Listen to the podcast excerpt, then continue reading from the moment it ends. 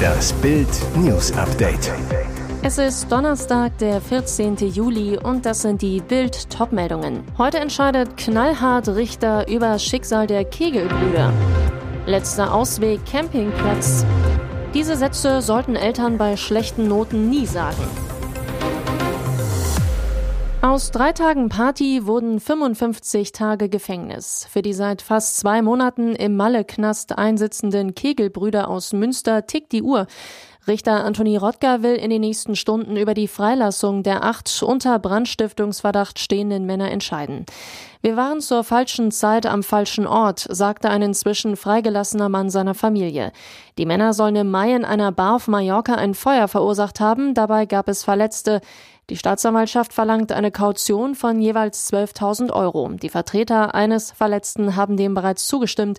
Das Protokoll und die irren Wendungen in diesem deutsch-spanischen Justizkrimi lesen Sie auf Bild.de. Weil neben den Mieten nun auch noch die Nebenkosten explodieren, steigt regional die Nachfrage nach Dauerstellplätzen für Wohnwagen. Campingplatzbetreiberin Doreen Hauke aus Sachsen-Anhalt im Bild Talk Viertel nach acht. Ich bekomme täglich Anfragen von Menschen, die Dauercamper werden wollen, weil sie ihre Miete nicht mehr zahlen können. Dabei verbietet das Baurecht das Wohnen auf dem Campingplatz eigentlich. Trotzdem nehmen Kommunen solche Anträge häufig als Notlösung an. Viele Antragsteller kämen sonst nirgendwo unter. Peter Ahrens, Präsident des Verbandes der Camping- und Freizeitwirtschaft Sachsen-Anhalt, bestätigt den Trend. Ahrens zu Bild. Vor 20 Jahren hatte einer von 500 Campern einen angemeldeten Wohnsitz auf dem Campingplatz. Heute seien es deutlich mehr. Ist das eine stille Protestaktion? Auch am zweiten Trainingstag nach seiner Bayern-Rückkehr erschien Robert Lewandowski als letzter Spieler an der Sebener Straße und schon wieder kam der Pole zu spät. Um 9 und 2 rollte der Superstürmer im roten Audi vor. Eigentlich sollen die Bayern-Stars bis 9 Uhr am Trainingsgelände erscheinen. Wie in den Tagen zuvor ließ sich Lewandowski auch heute wieder zum Training chauffieren. Immerhin, am zweiten Trainingstag erschien er nur zwei Minuten verspätet. Am Mittwoch kam Lewandowski bei seiner Trainingsrückkehr sechs Minuten zu spät an. Auf dem Platz war er pünktlich. Um 10 Uhr ging er mit seinen Teamkollegen aus dem Kabinentrakt auf den Rasen diesmal auch nicht als letzter. Lewandowski will unbedingt zum FC Barcelona. Problem, die Bayern-Bosse um Oliver Kahn und Sportvorstand Hassan Salihamidzic hatten bisher nicht auf das Barcelona-Angebot reagiert. Deutschlandweit stehen gerade Zeugnisse an. So manchem Schulkind zittern da die Knie, weil die Noten vielleicht schlechter sind, als Mama und Papa es erwarten. Doch wie sollten Eltern reagieren, wenn das Zeugnis mies ist? Und was sollten sie auf keinen Fall sagen? Bild fragte Dr. Philipp Kabi, Facharzt für Kinder- und Jugendpsychiatrie und Psychotherapie und Vorsitzender der Deutschen Gesellschaft für systemische Therapie, Beratung und Familientherapie e.V. Es gibt Sätze, die man unbedingt vermeiden sollte, zum Beispiel, wie planst du deine Noten zu verbessern? Die Noten bleiben deutlich hinter dem Potenzial Ihres Kindes zurück. Dann sollten Sie nicht etwa fragen, wie planst du deine Noten zu verbessern? Stattdessen sollten Sie gemeinsam als Familie fragen, warum dieses Schuljahr so gelaufen ist. Wie man noch mit einem schlechten Zeugnis umgeht, lesen Sie auf Bild.de. Nur vier Tage vor dem Mord an seiner Internetbekanntschaft wurde Markus W. auf Drängen seiner besorgten Nachbarn in die Psychiatrie Alt-Scherbitz bei Leipzig eingeliefert. Labil betrunken, in seinem Auto Messer, Skalpell, Seile, Brennpaste und Sturmhaube. Wir boten einen stationären Aufenthalt an, so die behandelnde Ärztin am Mittwoch vor dem Landgericht. Aber er wollte wieder gehen.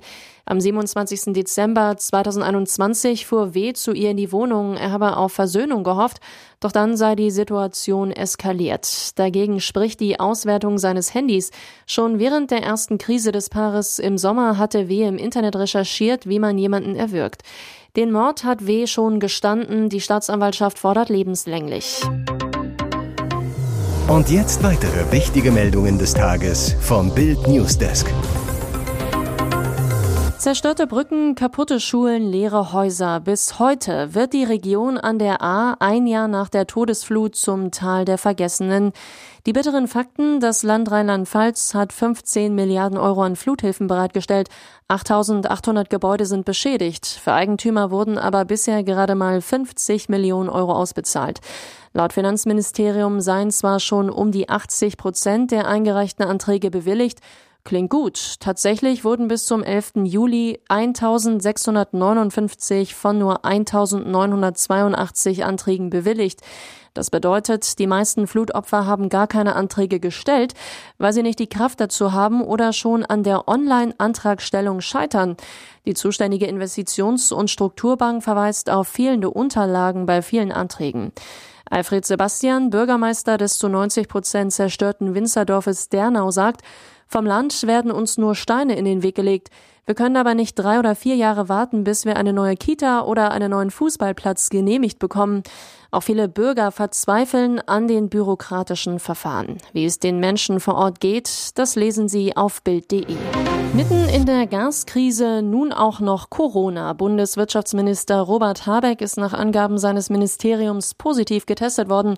Sowohl Schnelltest wie auch PCR-Tests seien positiv ausgefallen, teilte eine Sprecherin mit. Habeck habe Erkältungssymptome und sich gemäß den rechtlichen Vorgaben in Isolation begeben. Alle Präsenztermine sind abgesagt worden oder würden noch abgesagt. Weitere Dienstgeschäfte nehme der Minister aus dem Homeoffice wahr, so die Sprecherin. Währenddessen hat der russische Gasgigant Gazprom angekündigt, dass er den Betrieb seiner Ostsee-Pipeline Nord Stream 1 nicht garantieren könne. Aktuell ist die Pipeline bis zum 21. Juli offiziell wegen Wartungsarbeiten außer Betrieb. Maßgeblich für die Wiederinbetriebnahme der wichtigsten Gasroute nach Deutschland ist der Einbau einer Turbine. Diese wurde für Reparaturen nach Kanada gebracht. Wegen der Sanktionen gegen Russland erteilte Kanada am Wochenende lediglich eine Erlaubnis für eine Ausfuhr nach Deutschland. Das wird noch Liebe. In der Finanzkrise haben die Deutschen die Griechen mit Milliarden gerettet. Jetzt wollen sie uns etwas zurückgeben. Griechenland bietet den von Teuerschock und Energieangst geplagten Bundesbürgern Asyl an. Tourismusminister Vasilis Kikilias zu Bild. Für Herbst und Winter wäre es für uns Griechen eine große Freude, deutsche Rentner zu begrüßen, die einen mediterranen Winter mit griechischer Gastfreundschaft, mildem Wetter und hochwertigen Dienstleistungen erleben möchten. Und wir werden hier auf Sie warten. Die Botschaft, wem das Leben in Deutschland zu teuer wird, wer Angst vor einem Bibberwinter mit kalter Heizung hat, soll nach Griechenland kommen. Wie uns die Griechen helfen wollen, lesen Sie bei Bild.de. In einem Teich in den USA haben Ermittler die Leichen dreier Kinder und eines Mannes gefunden. Bei den Toten soll es sich um einen vermissten Vater und dessen Kinder handeln, wie Medien berichteten. Die Hintergründe waren zunächst offen. Fußgänger hatten der Polizei in Indianapolis eine Leiche in dem Gewässer gemeldet. Die Ermittler fanden daran schließlich auch ein Auto und die toten Kinder. Ein Vertreter der Polizei sagte, er verstehe, dass es viele offene Fragen gebe. Wir haben auch eine Menge Fragen. Den Berichten nach handelt es sich bei den Geschwistern um ein zweijähriges Mädchen sowie zwei Jungs im Alter von ein bis fünf Jahren. Der 27 Jahre alte Vater war mit den Kindern zuletzt in der vergangenen Woche gesehen worden. Nach Angaben der Familie war er mit ihnen zu einem Angelausflug aufgebrochen und nicht wieder zurückgekommen. Für Hinweise zu ihrem Verbleib hatten Angehörige eine Belohnung ausgelobt. Nächste Schlappe für Amber Heard. Die US-Schauspielerin ist mit ihrem Antrag auf eine Aufhebung des Urteils in dem Verleumdungsprozess mit ihrem Ex-Mann Johnny Depp gescheitert. Die Richterin vom Gericht des Bezirks Fairfax im US-Bundesstaat Virginia lehnte es ab, das Urteil und die damit verbundenen Schadenersatzforderungen zu verwerfen. Heards Anwälte hatten dies mit Blick auf mögliche Verfahrensfehler beantragt. Sie argumentierten, dass die Identität von einem der sieben Geschworenen nicht geprüft worden sei. Demnach gehörte ein jüngerer Mann der Jury an, obwohl dessen Vater mit gleichem Namen und Adresse als potenzieller Juror angeschrieben worden sei. Die Richterin befand dagegen, dass der Juror alle Auflagen erfüllt habe und vor Prozessbeginn von beiden Seiten bestätigt worden sei. Es gebe keine Hinweise auf Betrug oder Rechtsverletzung, schrieb die Richterin in ihrer Begründung. Hier ist das Bild News Update. Und das ist heute auch noch hörenswert. Alle Ballerballer wegen Ballermann-Hit. Die Städte Düsseldorf und Würzburg haben den Nummer 1 Hit Laila von DJ Robin und Schürze von ihren Volksfesten verbannt. Begründung zu sexistisch. In dem Lied wird der arabische Vorname Laila als Puffmama besungen, die schöner, junger, geiler sei. Somit sei der Text eine Diskriminierung. Die Würzburger Grüne Jugend will noch mehr Lieder auf den Party-Index setzen, die vermeintlich sexistisch und rassistisch sind. DJ Robin nennt die Verbote Wahnsinn. Wenn schon Laila zu sexistisch sei, müsste in Zukunft die Hälfte der Lieder gestrichen werden. Der Musiker zu Bild. In jedem Deutschrap-Lied sind die Texte schlimmer. Da regt sich kein Mensch auf. Auch Tübingens Oberbürgermeister Boris Palmer findet die Verbote übertrieben. In seiner Stadt sei das Lied am vergangenen Wochenende rauf und runter gespielt worden. Selbst Justizminister Marco Buschmann schaltete sich ein. Man kann sie sogar doof oder geschmacklos finden, sie aber behördlich zu verbieten, finde ich, ist eins zu viel. Die Koffer waren schon gepackt. Mit ihren Kindern wollte Romaisa G. aus Stuttgart in die Niederlande ziehen, ein neues Leben beginnen. Nur einmal noch sollte es eine letzte Aussprache mit ihrem Ehemann Ismail geben, von dem sie sich getrennt hatte, doch die endete tödlich. Ismail G. griff zur Waffe, tötete seine Frau mit einem Kopfschuss. Ein Freund des mutmaßlichen Killers zu Bild. Er rief mich an und sagte, dass er es getan hat. Er sagte, ich habe sie in die Stirn geschossen. Nach der Tat sei er mit dem Taxi für 1800 Euro nach Bosnien gefahren, von dort weiter in die Türkei. Am Montagvormittag wurde die Leiche der Frau in ihrem schwarzen Golf gefunden. Das Auto stand im Parkhaus von Daimler in Stuttgart, die Seitenscheibe zersplittert. Zwei Tage vorher hatte sie die Töchter Lina und Mina zu den Schwiegereltern gebracht, um alleine mit ihrem Mann zu sprechen.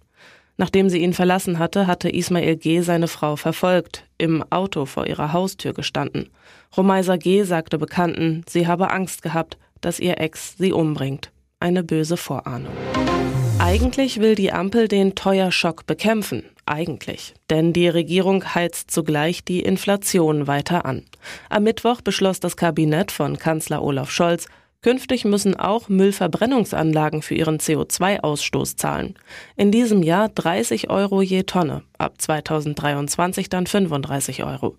Folge, die Abfallgebühren der Verbraucher steigen weiter. Fakt ist, auch Benzin wird zum 1. Januar 2023 staatlich geplant teurer.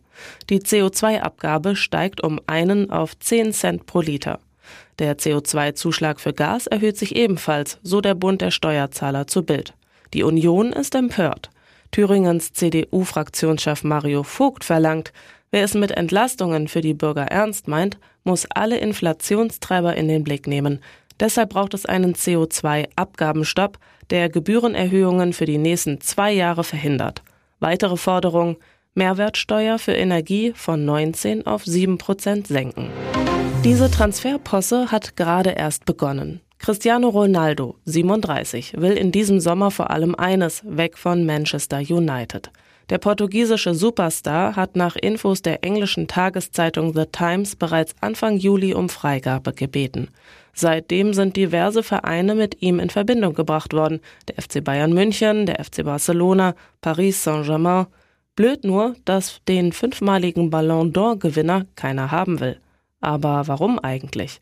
Bild listet die Gründe auf. Zu eitel. Ronaldo ist 37 Jahre alt, geht auf seinen fußballerischen Spätherbst zu. Viele seiner Kollegen beendeten schon deutlich jünger ihre Karrieren.